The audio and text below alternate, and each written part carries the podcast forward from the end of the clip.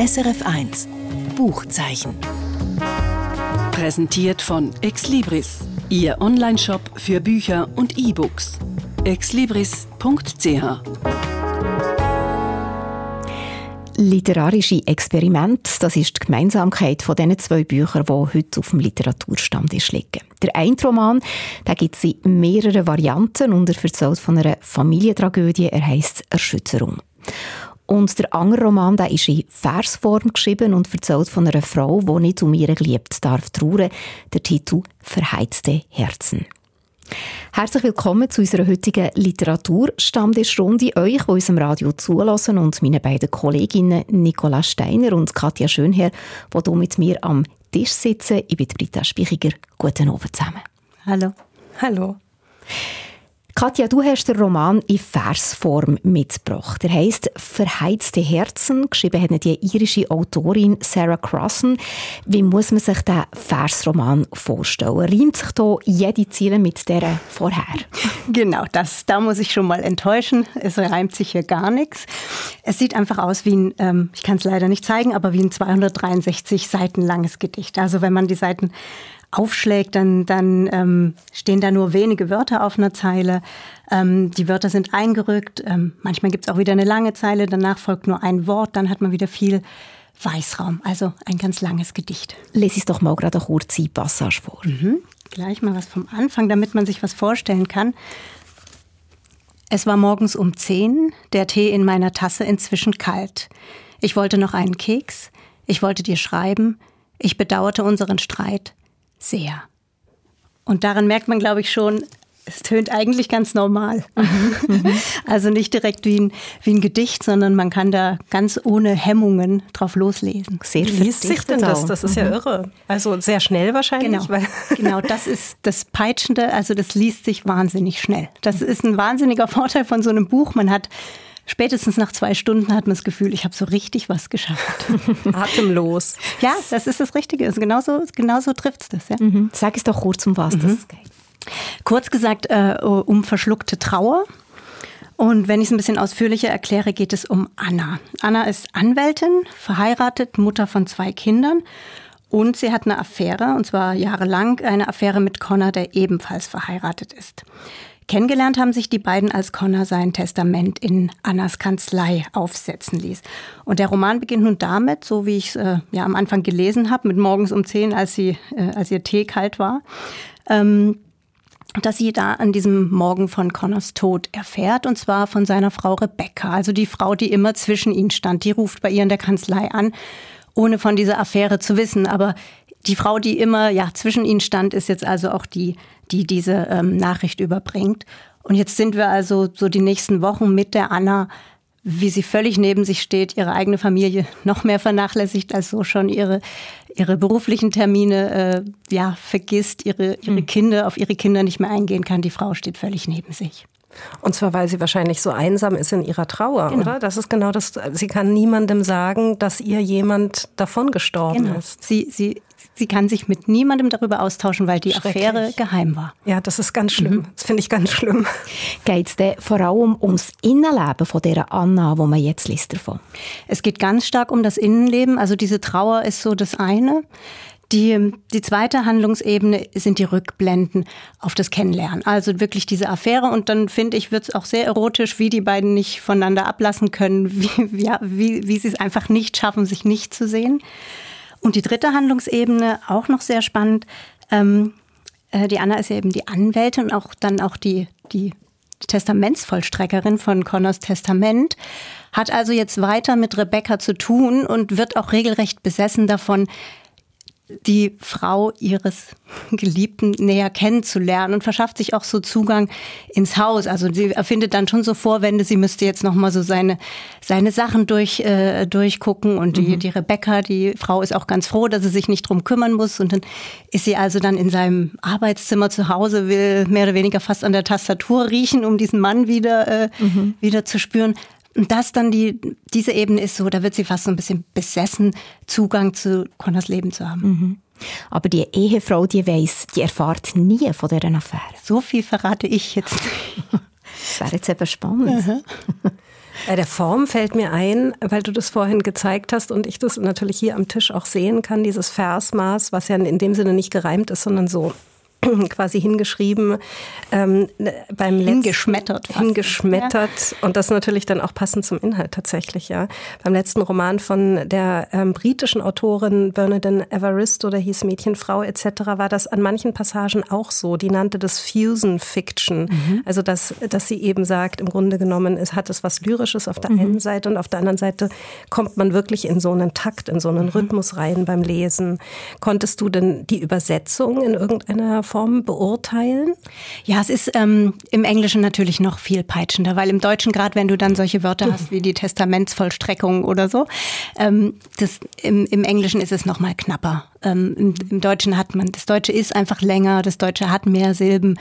Ähm, aber es ist wahnsinnig gut übersetzt. Äh, aber natürlich, wer des Englischen mächtig ist, sollte zum Original greifen, um noch mehr diesen, diesen Peitschrhythmus spüren zu können.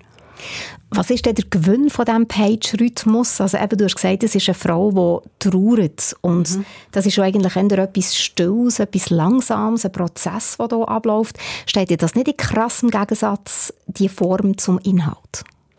Nee, finde ich nicht. Also ähm, mir dieses, dieses, dieses Versige, das Versige macht macht so schön knapp, ne? Und mhm. ähm, die, man hat dann wirklich so ein Erfolgserlebnis, wenn man sich das, äh, wenn man sich's durchliest und man muss sich nicht mit Nebensächlichkeiten befassen. Das ist auch der Grund, das hat Sarah Crossett mal erzählt, mir ähm, im Interview erzählt, weshalb sie so auf diese, diese Versform steht, weil sie als Autorin nicht gezwungen ist, irgendwelche Nebensächlichkeiten, jemand geht äh, von zu Hause ins Kino zu schreiben, sondern sie setzt einfach im Kino zu Hause. Mhm. Sie kann einfach so staccatoartig schreiben und sich damit wirklich aufs, aufs Wesentliche kon konzentrieren. Mhm ich finde, man, man identifiziert sich dadurch nicht so stark mit den Personen, wie wenn man Prosa lesen würde, wo man dann wirklich weiß, wie jemand genau aussieht und äh, was er macht in, in, in, in jedem Detail. Da, da kriegt man, glaube ich, mehr vom Charakter mit. Ähm, gleichzeitig ist man bei der, bei der Handlung, aber wird man da so durchgepeitscht und man, man, man es verstärkt wahrscheinlich das Beklemmende oder ja. dieser ganzen Situation, die ja doch irgendwie ähm, sehr pikant ist ja. in der Anlage. Und ich verstehe das natürlich auch, dass sie versucht, im Nachhinein jetzt rein inhaltlich oder rein menschlich, ja, nochmal versucht, ihrem Geliebten näher zu kommen, indem mhm. sie dann auch die Nähe der Frau aufsucht, weil mhm. das natürlich etwas ist, die einzige Form, Trauer zu verarbeiten. Wie kann man Trauer verarbeiten, indem man darüber spricht mhm. oder indem man irgendwie versucht, das Ganze wieder aufleben zu lassen, ja? Oder eine Leidensgenossin mhm. findet. Eben vor allem nicht allein sein, ja. oder?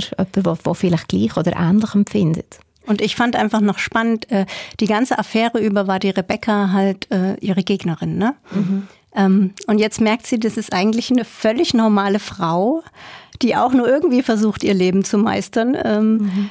Und so schlimm ist die gar nicht, wie äh, der Connor ihr vielleicht auch immer erzählt hat. Und es war eben auch das Traurige an, an der Affäre. Er hat sie natürlich, das heißt natürlich, aber er hat sie immer so vertröstet und sie wäre schon bereit gewesen, da ihre eigene Familie ähm, zu verlassen. Und der Connor hat sie da aber auch immer so vertröstet und wollte nie äh, wirklich mal eine konkrete Ansage machen, wie es weitergeht. Ähm, und da merkt sie, dass sie ja eigentlich, dass die Rebecca so genauso wie sie ein Opfer von dieser Situation ist und keine, keine Gegnerin. Affären, Versprechen, so missbrauchtes Vertrauen und Enttäuschungen, das ist schon eigentlich in der Literatur so ein ziemlich ausgeleuchtetes Gebiet schon. Schafft es denn jetzt die Autorin, die Sarah Crossan, da gleich ein, ein neues Licht auf eine solche Situation zu werfen? Ich finde genau mit dem Aspekt, den ich genannt habe, schon. Also genau diesen Aspekt, diese, diese Gegnerschaft von der Frauen, aufzulösen, ähm, weil das ja doch eine sehr häufige Konstellation ist, äh, ein Mann, der sich einfach nicht entscheiden kann ähm, zwischen zwei Frauen. Und das ist so ein Aspekt, äh, den hatte ich mir vorher noch nicht so vor Augen gehalten, so banal er jetzt klingen mag. Sarah Crossan, das ist ja auch eine renommierte Kinder- und Jugendbuchautorin. Und ihr allererstes Buch war auch ein Versroman. «Die Sprache des Wassers» hat er geheissen. Die Geschichte von einem jungen Mädchen auf der Suche nach sich selber. Und 2014 ist sie nominiert auch für einen deutschen Jugendliteraturpreis. Wieso hat sie sich denn jetzt entschieden, ein Buch für Erwachsene zu schreiben? Sie sagt, für sie ist uh, Story is King. Also sie richtet sich nach der Geschichte, die sie erzählen möchte.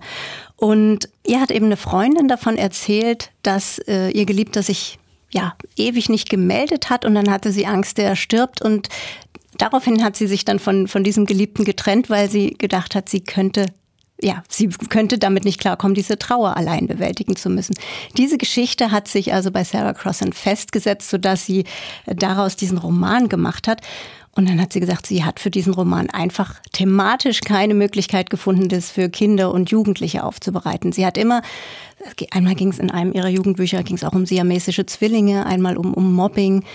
Ähm, also sie hat ohnehin immer schwere Themen, aber bei dem hat sie jetzt keine Möglichkeit gesehen, das für Jugendliche oder Kinder aufzubereiten. Das war das eine. Das ist ja auch nicht unbedingt das Thema, Nein, wo jetzt wirklich genau, angeht. Genau. Und, und das andere ist, dass ihre Kinder- und Jugendbücher schon immer ähm, auch viel von von äh, Erwachsenen mitgelesen werden. Und dann hat sie sich gedacht, das ist jetzt so der, der richtige Schritt. Und sie hat mir erzählt, sie fand es am Ende sogar leichter für hm. Kinder und Jugendliche zu schreiben, äh, für Erwachsene zu schreiben als für Kinder und Jugendliche. Hört man denn dem Ton des Buches das ein bisschen an, dass sie geübt ist im Kinderbuch und Jugendbuch schreiben? Das nicht, aber sie gibt sich schon Mühe, verständlich zu sein.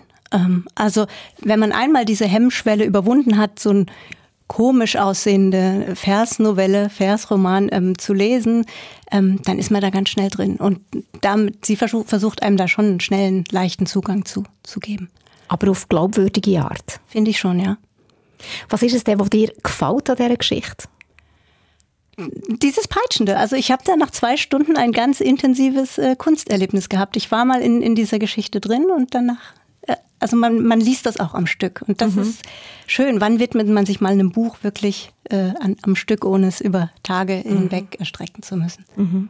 Hast du das auch gerne, Nicola? Ja, das habe ich auch gerne. Manchmal, wenn man eintaucht, weißt du, man taucht ja immer wieder in Bücher ein und dann muss man wieder auftauchen, dann muss man wieder eintauchen mhm. und das ist dann manchmal auch ein bisschen mühsam, bis man wieder drin ist, mhm. je nachdem, wann man zum Lesen kommt. Mhm. Aber wenn man mal so ein Buch im Gesamten durchlesen kann, beispielsweise im Urlaub an einem Tag oder so, dann mhm. ist es natürlich eine ganz andere Art, das zu erleben, weil man einfach von der ersten Seite bis zur letzten im kontinuierlich drinnen bleibt. Und das finde ich wirklich ein besonders, also deswegen glaube ich, haben wir auch alle diese guten Erinnerungen an die langen Nächte, in denen wir als Jugendliche gelesen haben, ja, weil man da irgendwie die Welten ganz anders in sich aufnehmen kann. Mhm. Das und ist wirklich nicht. was Physisches. Mhm.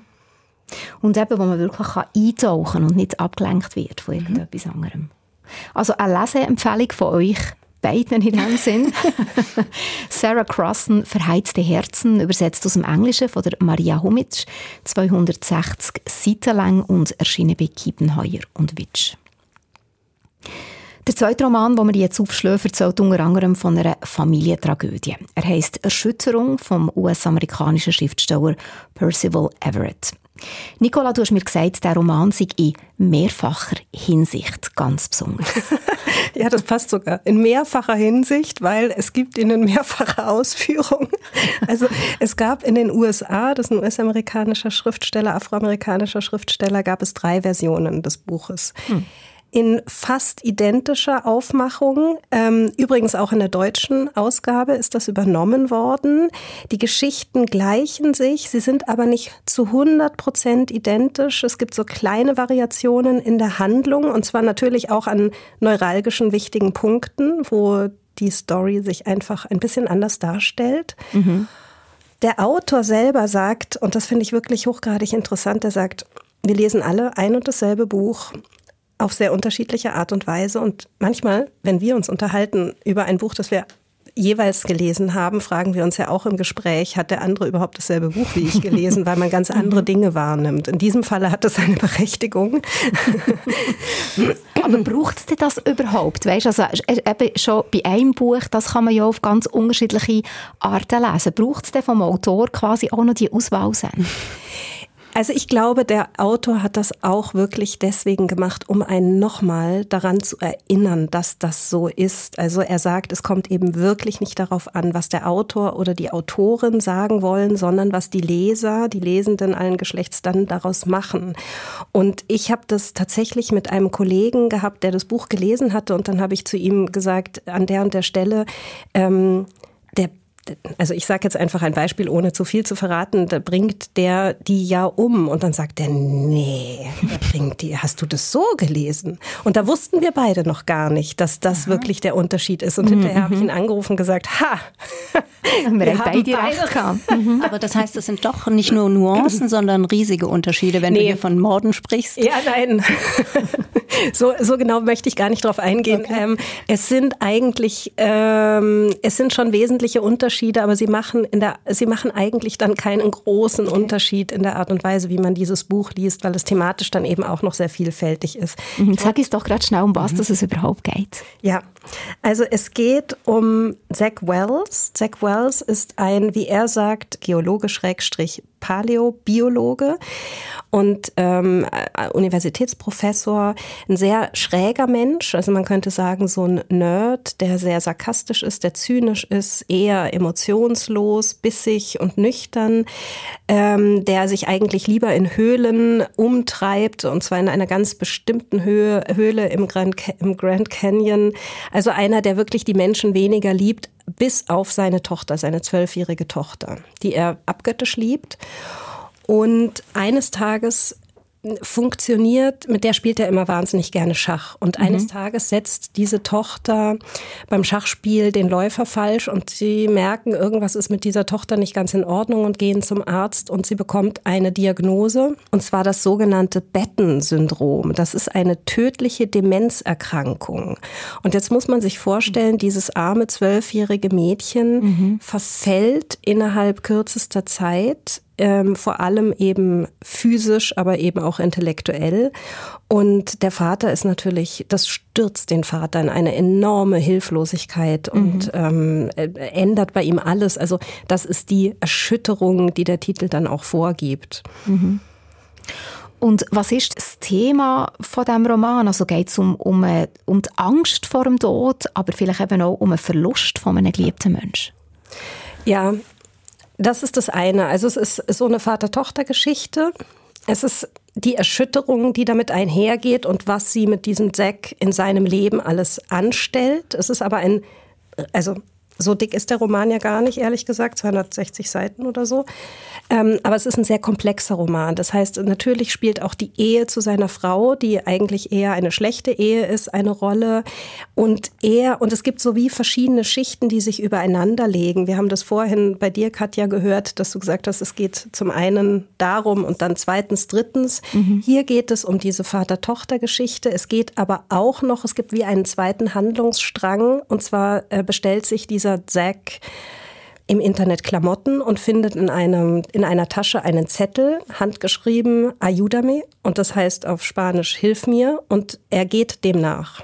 Und zwar nachdem seine Tochter sozusagen, nachdem er sowieso schon aufgewühlt worden ist durch das Schicksal seiner Tochter, findet er heraus, dass äh, Frauen, die in Mexiko gekidnappt worden sind in New Mexico, also auf der amerikanischen Seite, in einer Fabrik quasi arbeiten müssen, also so eine Art Frauenhandel, Arbeitssklavinnen und dort irgendwelche Klamotten herstellen müssen.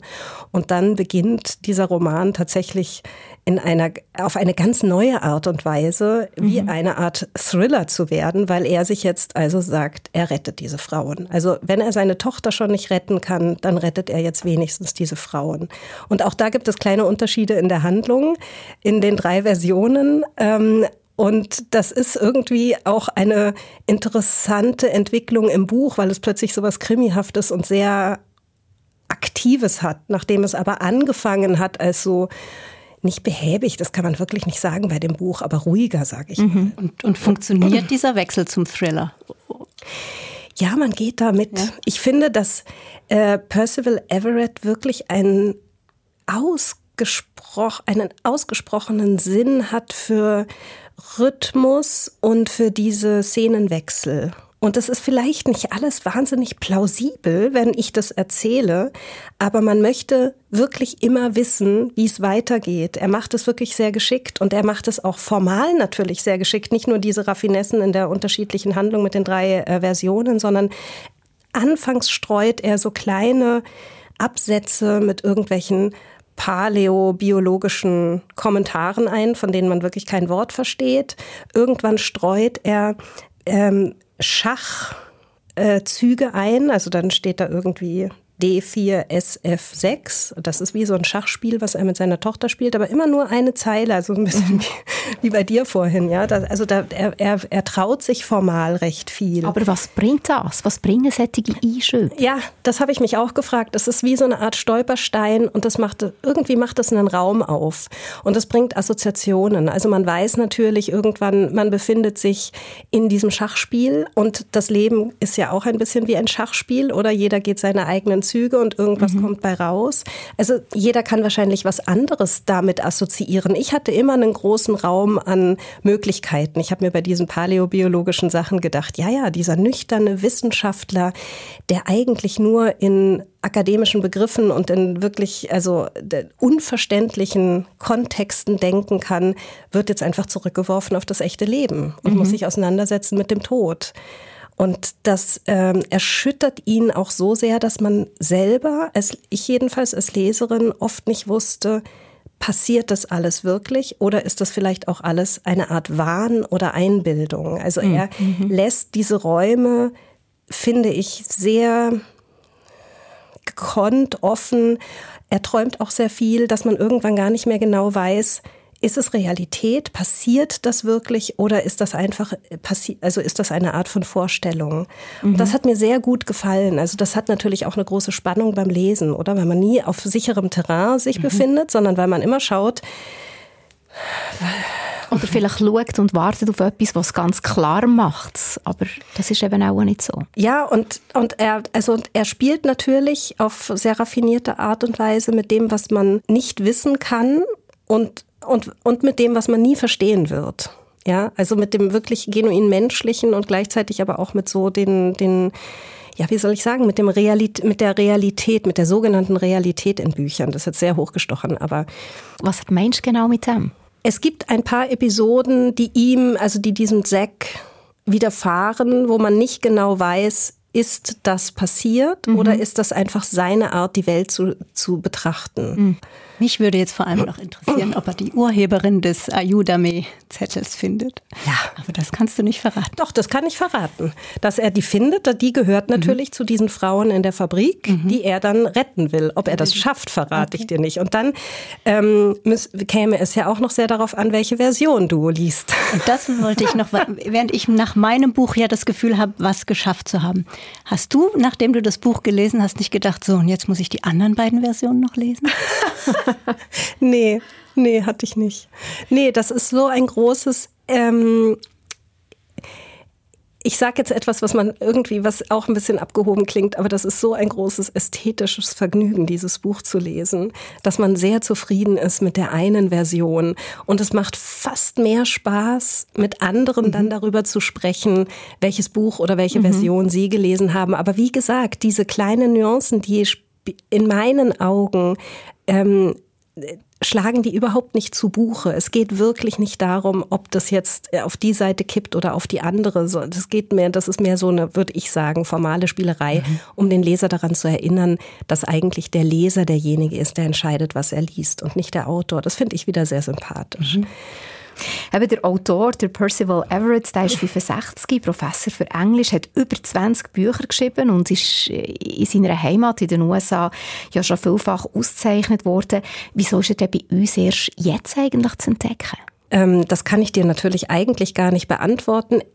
Ich habe aber einen Verdacht. Wie, wie so oft habe ich einen Verdacht. Es könnte auch daran liegen, dass er als afroamerikanischer Schriftsteller dieses Thema der afroamerikanischen ähm, Identität nicht primär behandelt. Es kommt drin vor. aber er thematisiert es nicht groß. Null. Mhm. Ich hätte mhm. wirklich bis auf eigentlich bis zur letzten Seite nicht sagen können, da schreibt ein afroamerikanischer mhm. Schriftsteller. Und es gibt so ganz kleine Szenen, wo das Thema aufploppt, wenn Studenten zu diesem Sek kommen, der eben auch eine Person of Color ist, und ihn bitten, sich auch mit zu engagieren für die afroamerikanischen ähm, Verhältnisse an der Universität, weil die natürlich benachteiligt werden und so weiter. Und er sagt, im Buch, damit habe ich nichts zu tun. Also er thematisiert es und spiegelt es auch, aber es ist nicht primär sein Thema. Und ich glaube, das ist in allen seinen Büchern der Fall. Mhm. Ja? Mhm. Und es könnte sein, dass es deswegen einfach noch nicht so wahnsinnig präsent ist. Das ist nur eine Möglichkeit von vielen und wahrscheinlich auch nicht ausschlaggebend. Aber und vielleicht auch die Tatsache, dass alle seine Bücher sehr, sehr unterschiedlich sind. Das heißt, es ist keine so durchgehende Handschrift, dass man sagt, kennt man einen, kennt man alle, sondern dass wirklich jedes Buch wieder eine andere Form von Experiment ist. Also er hat dann irgendwie westernartige Bücher geschrieben. Er hat auch sehr viel natürlich wissenschaftliche Publikationen, weil er ja Englischprofessor ist, publiziert und so weiter. Aber er hat immerhin auch den Pulitzerpreis bekommen. Also ja, es ist, glaube ich, auch ein in erster Linie sehr ähm, anspruchsvoller, ambitionierter Schriftsteller. Percival Everett heisst er und heute haben wir über seinen neuesten Roman geredet, «Erschütterung», aus dem Englischen übersetzt von Nikolaus Stingel, 290 Seiten lang und rausgekommen im Hanser Verlag und heute vorgestellt von der Nicola Steiner. Verheizte Herzen von der irischen Autorin Sarah Crossan ist der Roman, wo wir am Anfang geredet haben davon und wo Katja Schönherr heute mitgebracht hat. Danke dir, Katja, und danke dir, Nicola, dass ihr heute mit mir an Literaturstammtisch gesessen seid. Und jetzt zum Schluss noch ein Kurztipp. Das Buch heisst New York und der Rest der Welt. Geschrieben hat Fran Lebowitz, eine Kultfigur in den USA. Fran Libowitz ist in den 1970er Jahren vom Künstler Andy Warhol entdeckt worden und jetzt, dank der Netflix-Serie Pretend It's a City, weltweit bekannt. In den USA gilt sie als Kultfigur, auch wegen ihrer erbarmungslosen und gleichzeitig unterhaltsamen Gesellschaftskritik. Genau das ist auch der Inhalt von ihrem Buch New York und der Rest der Welt. Fran Lebowitz schreibt mit scharfer Beobachtungsgabe, mit bitterbösem Humor und ohne Berührungsängste über viele Facetten vom Leben. Unter anderem über Erziehung, Manieren, Reisen, Kunst, Literatur, Pflanzen oder Nachrichten. Eine willkürliche Auswahl, aber immer mit einfallsreichem Spruchwitz. Und vielfach aus einer ungewöhnlichen Perspektive. Ein Salat ist keine Mahlzeit, sagt sie zum Beispiel, sondern ein Lebensstil. Selbstoptimierung, Körperkult, Eitelkeit, Bluff für die eigene Karriere voranzutreiben, all das, was unsere heutige Konsumgesellschaft mitprägt, sagt Fran Libowitz, all das beobachte sie in ihrer Stadt New York schon lange. New York sieht sie darum als Ort, der die Welt widerspiegelt, mit allen möglichen Lebensformen, kulturellen Strömungen und gesellschaftlichen Missständen. In diesen Texten beobachtet sie einfach, in anderen erzählt sie von ihren eigenen Erfahrungen und manchmal gibt sie sich sogar als Rotgeber. New York und der Rest der Welt von der Fran Libowitz versammelt Texte, die sie zum grössten Teil in den 1970er Jahren geschrieben hat, aber erst jetzt erscheinen sie auf Deutsch. Im Verlag Rowold Berlin rund 350 Seiten lang, übersetzt von der Sabine Hedinger und dem Willi Winkler. Das ist es vom heutigen Buchzeichen. Mein Name ist Britza Spichiger. Schön, wenn ihr daheim oder unterwegs auch nächste Woche wieder mit dabei seid. Gleicher Sender, gleiche Zeit. SRF 1 Buchzeichen. Präsentiert von Exlibris, Ihr Onlineshop für Bücher und E-Books. exlibris.ch